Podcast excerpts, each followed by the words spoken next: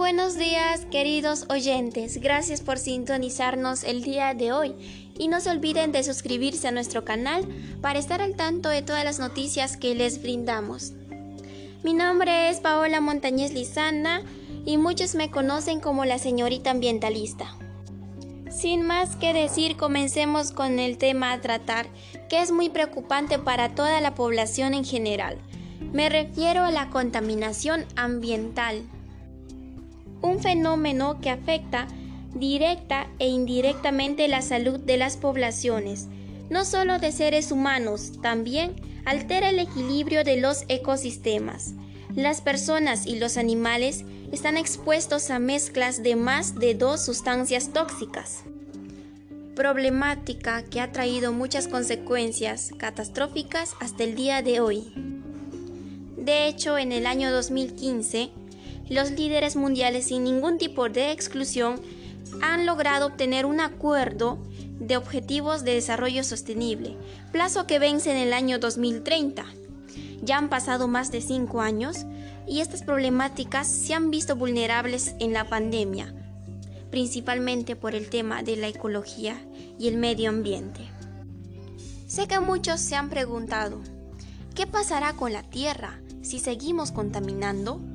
Según datos científicos, si seguimos emitiendo CO2, la Tierra se convertirá en un sitio muy caliente debido al efecto invernadero. Y si seguimos echando plástico al mar, miles de seres vivos morirán intoxicados. El agua de los glaciares se derretirá y todas las consecuencias serán catastróficas. Pero aún estamos a tiempo de parar.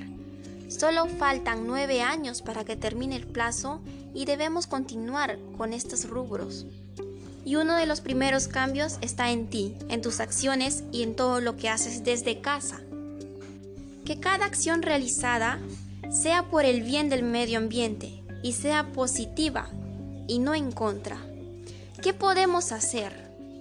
Debemos reciclar, practicar las tres R's, seleccionar bien los residuos, Debemos evitar la quema de basura y sobre todo el rozo aquí en Pichanaki ya que es una zona donde la agricultura está presente. Debemos de promover el uso de bicicletas, sustituyendo el uso de vehículos que contaminan el medio ambiente al producir gases como el CO2. Debemos motivar, incentivar a toda nuestra población cercana a realizar este tipo de actividades debemos compartir lo que tenemos y lo que nos brindaron el día de hoy. Debemos de progresar con la forestación, promover en la comunidad la siembra de árboles, de plantas, ya que nos dan oxígeno, para sustituir todo lo que hoy en día se talan.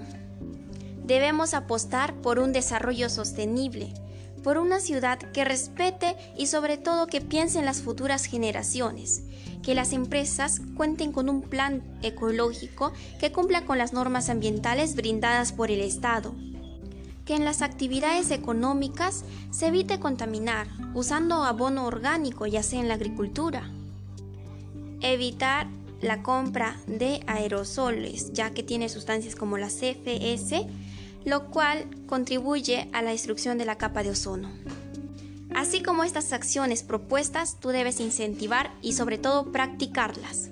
En tus manos está el cambio, como dijo Emma Watson. Si no soy yo, ¿quién? Si no es ahora, ¿cuándo? Y es así como concluimos. Cuídense mucho y que tengan un buen fin de semana.